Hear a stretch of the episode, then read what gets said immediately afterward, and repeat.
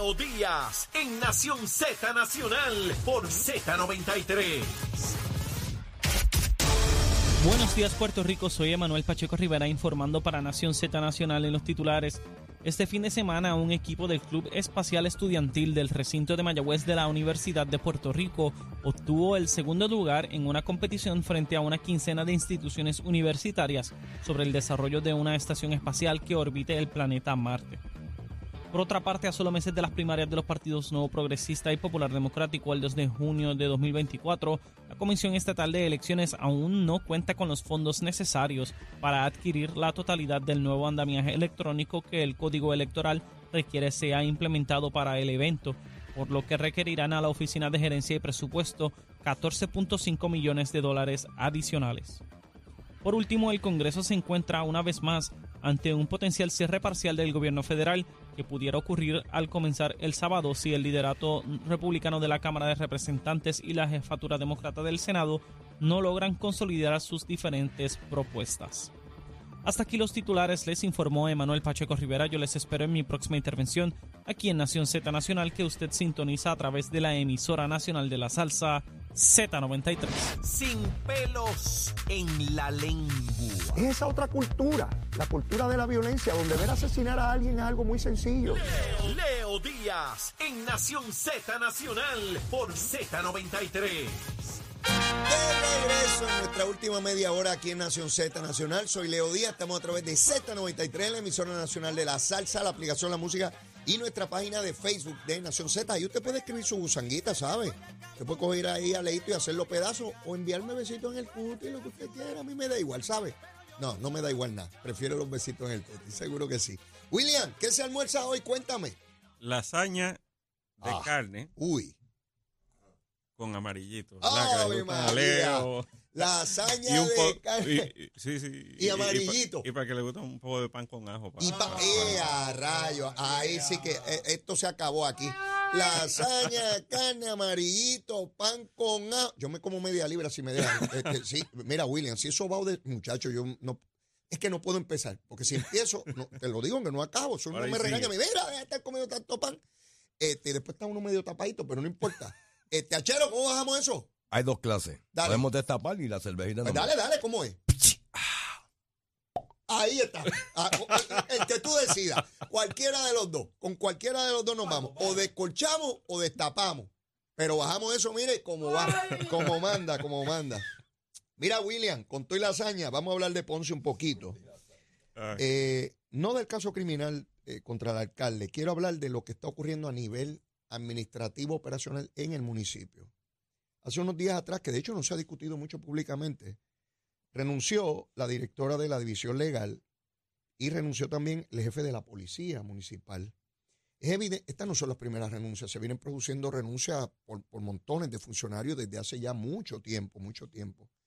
Y uno se tiene que preguntar el nivel de inestabilidad que hay en ese municipio. Y yo no veo a nadie de la dirección del Partido Popular tratar de, de- de tener algún control de, de- de saber lo que ocurre allí.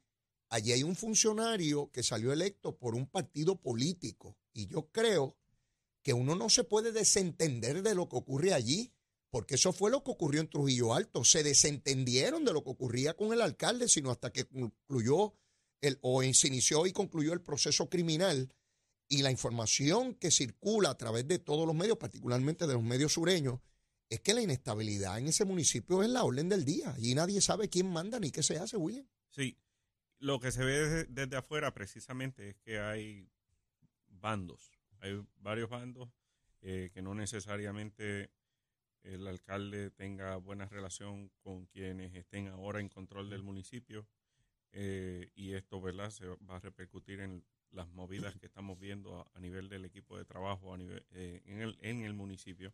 A nivel político, recuerda que en la elección que hubo en Mm. mayo pasado, pues el actual presidente del Partido Popular no salió favorecido allí. Quien salió favorecido fue el, el alcalde de Villalba Javi. y por bastante. Mm.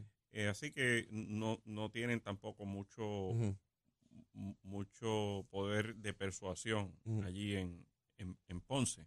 Así que hay, hay una crisis del Partido Popular y hay una crisis eh, en el municipio ahora mismo, ¿verdad? Por esta situación. En el caso de Aguadilla, pues la Contralor de Puerto Rico confirmó que hay una investigación federal sobre el desempeño del alcalde. Eso no quiere decir que va a concluir en acusaciones, ¿verdad? No, no toda investigación eh, concluye en acusaciones o señalamientos, pero por lo pronto eh, es una luz amarilla que te dice reduce la velocidad, ¿verdad? Tienes que tomar unas medidas. Y no veo tampoco al Partido Popular. De, de inmediato dicen no va a pasar nada. Nadie sabe si va a ocurrir o no. Sí. O sea, Y- tú tienes que tener medidas cautelares. Entonces envían al secretario del partido de allí a decir que no va a pasar nada. ¿Qué rayos sabe él? pero fíjate, Leo, son unos, en, en ese caso de Aguadilla, eh, hay unos señalamientos que se han hecho públicos Sí. sobre su la- el cambio dramático en su situación financiera En sus bienes. versus cuando fue electo el, este cuatrenio, Ajá.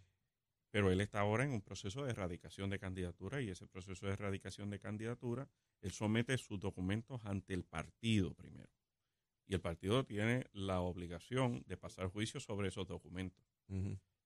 Hay un deber ahora mismo institucional de ante la denuncia pública revisar si es cierto Ya. Ese cambio dramático e injustificado en sus finanzas, en, el- en su capital, en sus bienes, Sí. y sentarlo y preguntarle de dónde sale esto. O sea, más allá del aspecto criminal, más allá de los procesos administrativos que se puedan llevar en ética, etcétera, institucionalmente, salvaguardando y sabiendo precisamente de que hay una investigación a nivel federal sobre este alcalde, es el, el- ese comité que tiene evaluador el Partido Popular de sus candidatos, tiene la responsabilidad de hacer eh, esa, esa indagación. Bien importante ese punto que tú traes, porque todo candidato o candidata, tanto en el Partido Popular como en el PNP, tiene que pasarle el escrutinio de un comité de evaluación de candidatos.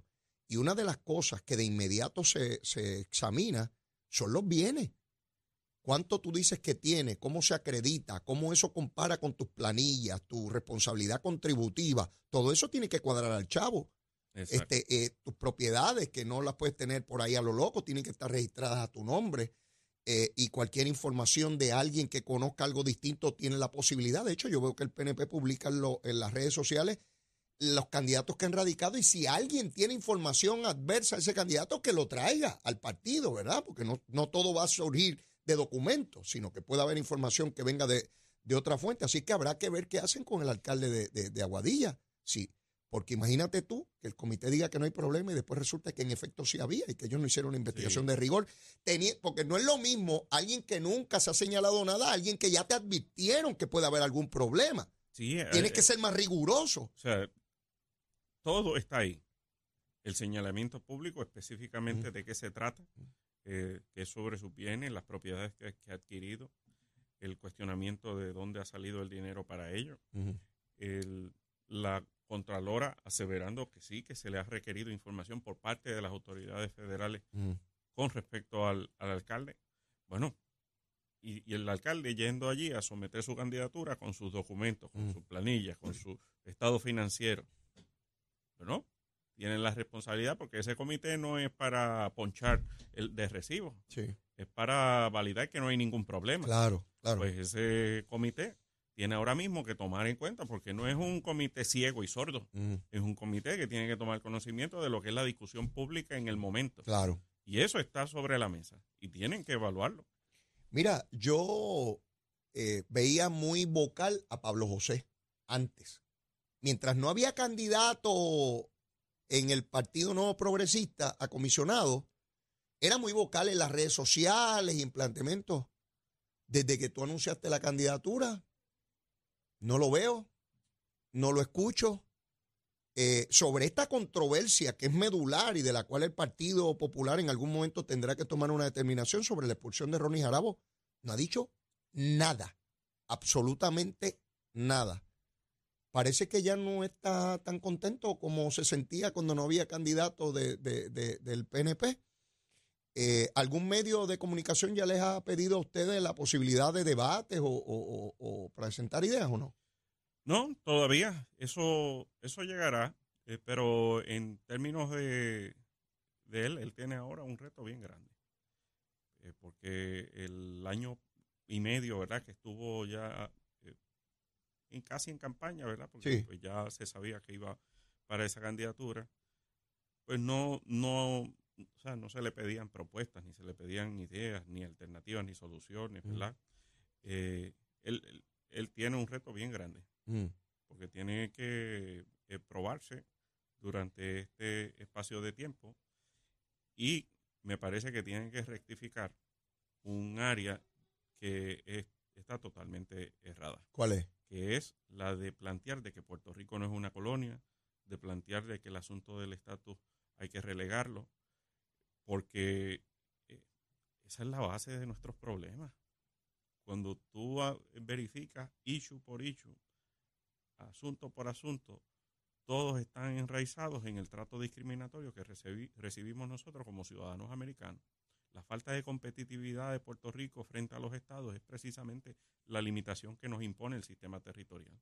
Entonces nosotros tenemos que tener como base que el reclamo de la persona que vaya allí al Congreso y ante el gobierno federal tiene que ser de plano, de que no estamos contentos, de que no estamos conformes, de que no estamos satisfechos con ellos.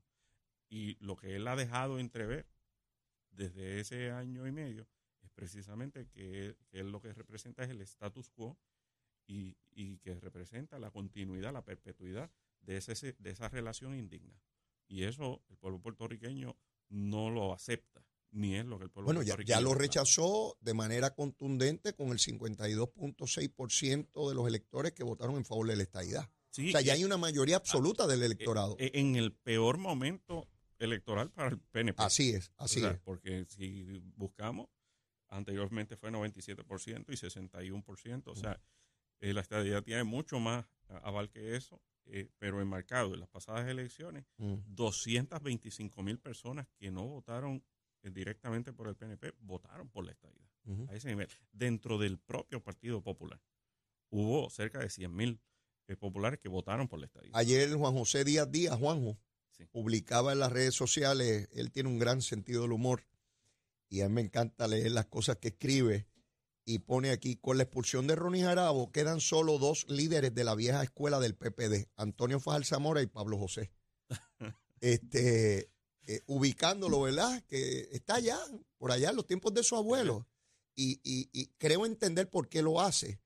Él piensa que él tiene que hablarle solamente a esa base del Partido Popular, que no importa lo que digan, aunque admitan que es una colonia, les importa poco y no tienen problema en vivir Y ahí. mira, probablemente, genuinamente cree eso, Mm, ¿verdad? Y yo reconozco que hay un nivel de romanticismo eh, y tradición, eh, pero bueno, eso muy bien. Eso, si eso es lo que se va a representar, eso es lo que se va a promover, pues bienvenido al proceso, pero eso no representa a la mayoría de los puertorriqueños.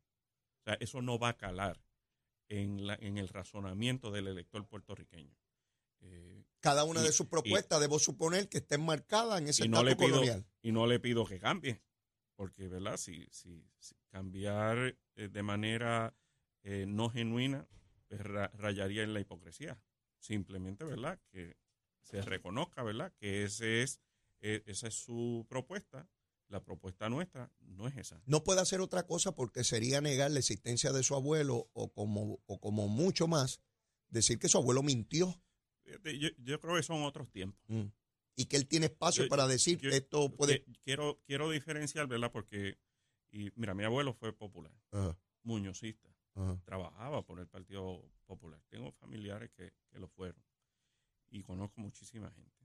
Pero estamos ya en los tiempos de promesa, en los tiempos de los casos, de los casos como Sánchez Valle, Sí. como Baello, el, en, de un trato tan burdo como que en la ley promesa se dice ahí, mira, esto está amparado en la cláusula territorial, en el poder pl- pleno que tiene el Congreso de hacer lo que le dé la gana con el territorio.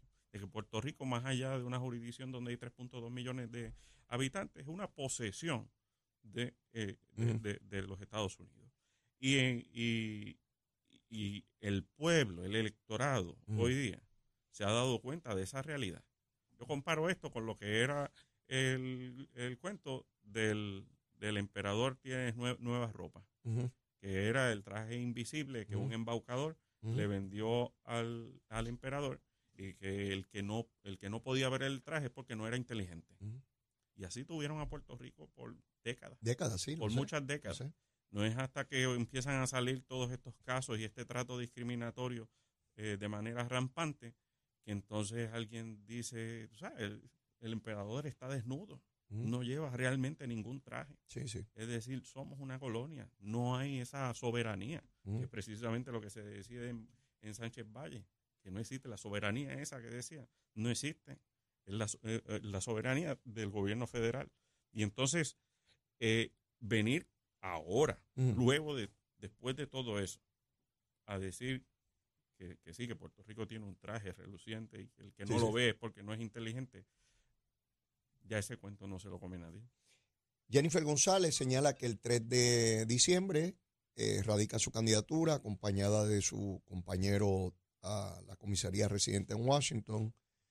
Y yo me pregunto quién podrá ser que tenga mayor arraigo en la base del PNP que tú y Quiquito, porque es difícil uno venir de afuera, si es que es alguien que no tiene ningún entronque en la colectividad o en el movimiento estadista, y decir, pues este es porque, porque lo digo yo, eh, te sientes confiado, no importa quién traiga.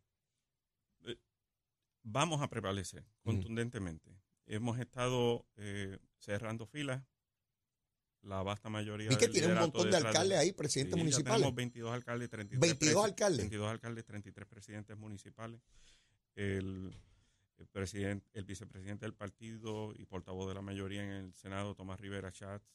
Eh, y por ahí van a seguir un montón otros durante los próximos días eh, anunciando su endoso.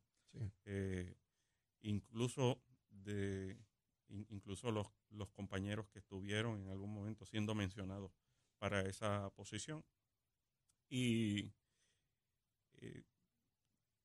confiados pero, Vi- pero trabajando para, para, para lograr el De los pocos alcaldes que apoyan a Jennifer González, vi uno o dos que te apoyan a ti. Oh, sí, abiertamente. El alcalde de, eh, de Lajas, Ajá. el alcalde de Florida, Jason, el- de, el- de Lajas. Ja- Jason Martínez, el alcalde de, de Florida, José Gerena, amigos míos, eh, están abiertamente, independien- independientemente sea quien sea, El eh, que, el que ella traiga. el que postule. Y el alcalde de Guaynabo Mm, va a estar acompañándome, que es el alcalde anfitrión eh, de ¿verdad? la actividad de la Asociación de Miembros de la Policía, que queda eh, la facilidad. contigo allí, el alcalde de Guaynabo. Va a estar allí apoyando nuestra candidatura también. Así que eh, nosotros estamos haciendo el Te- trabajo. te y sientes- estamos haciendo el trabajo para asegurar un triunfo contundente en la primaria, ir con, con la mayor de las fuerzas a prevalecer en las elecciones y hacer el mejor de los trabajos en Washington a partir de enero del 2025. Quiero que nos movamos un poquito a la capital federal, particularmente a la Cámara de Representantes, con el nuevo presidente Mike Johnson. Estamos a ley de pocos días para nuevamente estar al borde de un cierre gubernamental federal. Tiene que llegar a un acuerdo con el gobierno y otra vez se cierne sobre la Cámara de Representantes la posibilidad de que legisladores republicanos cuestionen cualquier acuerdo que el nuevo presidente llegue con los demócratas. Eh, yo no sé si estamos otra vez ante la posibilidad de que este hombre quede fuera también de la presidencia, como ya ha ocurrido eh, con, dos, con dos anteriores. Eh, ¿Crees que no llegue el agua, digo, la sangre al río o, o- o- la, ¿verdad? la dinámica interna de la delegación republicana está, está complicada porque hay unos reclamos, ¿verdad? Hay que, hay que ver a final de cuentas qué es lo que se va a estar negociando en, en las medidas que, que van a estar pendientes para asignar los fondos necesarios. Probablemente lo que se logre sea eh, una asignación temporera para poder seguir pateando el balón y que no cierre el gobierno federal. Pero hay asuntos eh, que son medulares, prin- principalísimos, ¿verdad?, de filosofía republicana, como lo es eh, la reducción del déficit gubernamental, como lo es un gobierno mucho más ágil y que se meta menos en la vida de, de las personas, Sí. eh, delegar más, descentralizar y delegar más poder a los estados. ujú. Eh, y son asuntos que en, la me- en cada una de estas medidas, según se vayan viendo, se van a procurar. En la- y si, ¿verdad? si del ala senatorial el empuje viene en la dirección contraria, pues va a haber choque. Y si hay choque, pues entonces no llegan medidas al Ejecutivo, Claro. al presidente para la firma. Y, y ahí es donde se puede provocar cierre. Por lo tanto, la mayor probabilidad de, eh, sería la de lograr acuerdos a corto, a corto plazo, es decir, 45, 60 días Sí. eh, para, para, seguir- para que no deje de funcionar el gobierno, eh, pero seguir em- empujando lo que cada cual cree. Mira, eh, eh, William, se ha podido documentar ya cómo este, el grupo Hamas, terrorista allá en Palestina, guardaba municiones, armas, bombas debajo de hospitales y de escuelas. Se ha podido documentar cómo utilizaban dinero y ayudas que le venían internacional para construir túneles para propósitos militares, cómo cogen a la población civil de escudo eh, eh, eh, contra Israel, una cosa que- que es un delito contra la humanidad, eh, ¿verdad? Y no hay justificación alguna para uno coger población civil que no son militares y ponerlos de escudo. Si me van a matar, pues que los maten a ellos. Y ya eso no es un cuento de Israel, ya eso se ha podido documentar. Y otra vez haciendo la salvedad que jamás no es el pueblo palestino. No, no, O sea, este, el pueblo palestino es una cosa y jamás es un grupo terrorista que se dedica a matar gente, a gente inocente, por la causa que ellos dicen defender. Y, y el terrorismo uno no lo puede eh, avalar bajo ninguna circunstancia. Pero esto era algo que algunos sectores de la comunidad internacional cuestionaban, pues ya se ha podido documentar cómo debajo de hospitales y de escuelas armamentos para, para el grupo Hamas. Sí, lamentablemente estos grupos terroristas operan de esa manera y, y lo hacen precisamente para que cuando hayan ataques, pues lanzar la queja ah, de que bombardearon una escuela o de que bombardearon un área. Eh, residencial, etcétera. Eh, eh, nadie quiere que haya conflicto bélico, nadie quiere que, haya guerra. Este tipo de dinámica es compleja. Yo lo que quisiera es que esto se, se resolviera de la manera más pacífica, diplomática posible. Ciertamente con terroristas no se puede negociar, pero hay que buscar, ¿verdad?, que esto termine lo más pronto posible, que se restablezca la paz en la franja de Gaza y mientras se logra desarticular a este, a este grupo terrorista. Ayer el gobernador estuvo por el área o la isla de Culebra. Eh, se va a modernizar el, el- parque de bombas, ¿no? La estación de, de bomberos. Hablaron de otras obras que se están desarrollando en Culebra. Ya se comenzó la construcción del hospital de Vieques. eh, y estos alcaldes pues reconocen una atención por parte de Pedro Pierluisi que hacía décadas no se daba en obra importante, crucial.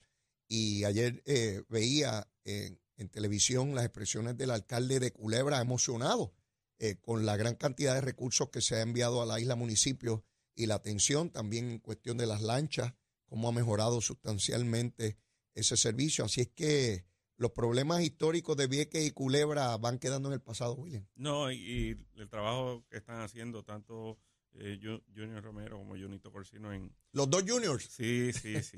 y eh, ambos vienen para mi erradicación. Ah, sí, van a estar Ambos contigo el vienen, Me domingo. confirmaron, van a estar O sea que conmigo las el islas domingo. municipios Las están contigo. están conmigo. ¡Eh, a rayo, William! Y yo con ellos. y yo con ellos. Y, y, y, y- y vamos a estar trabajando muchas cosas positivas para ello. Y el gobernador y la administración han hecho una gama de proyectos extraordinarios.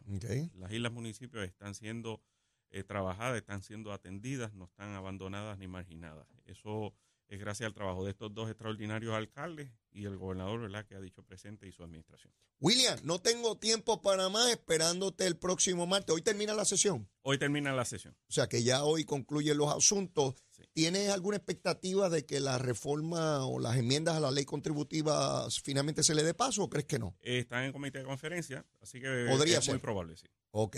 Bueno, pues será entonces hasta el próximo martes, William. Siempre, Leo. Cuídese mucho. Bien. Bueno, mis amigos, ya escucharon al precandidato a comisionado residente en Washington, William Villafañe, que radica el próximo domingo en la Asociación de Miembros de la Policía. Eso allí en la muda, no de Cagua. La muda no está en Cagua, la muda está en Guaynabo. Eh, Sí, hay que rescatarla porque la ponen en Cagua, no es Cagua. Eh, así es que allí desde temprano en la mañana, los que quieran acompañar a William Villafañe, pues de igual manera, y el día que radique Quiquito, pues también lo diremos aquí, los que quieran acompañarlo, pues de igual forma. Eso es una competencia entre hermanos, de, de verdad que es ejemplificante lo que está haciendo tanto Quiquito como William, ese respeto, esa admiración uno por el otro, y de esa manera, una vez concluya el proceso, pues todos en paz, encaminados a defender la causa en la cual luchan, y no como Jennifer González, que lo que hace es tirarle cuanta porquería hay encima a Pedro Pierluisi como si fuera un enemigo de ella, como si fuera un adversario, como si fuera otro gobierno, como si fuera otro partido. Qué barbaridad. ¿Quién lo diría? Jamás lo pensé. Pero así es el proceso político. No deja uno de llevarse sorpresa. Por lo pronto yo no tengo tiempo para más. Mire, que no sea la súplica. Si usted todavía no me quiere, quiérame, que soy bueno. Mire, bizcochito de titi, bajo juramento. Y si ya me quiere, quiérame más. Olvídese eso. Van a querernos mucho amor, como decía Walter Mercado. Seguro que sí, bien chévere. Claro que sí. Besitos en el cutis para todos y todas. Los quiero un montón. Será hasta mañana miércoles aquí en Z93. Llévatela, chero.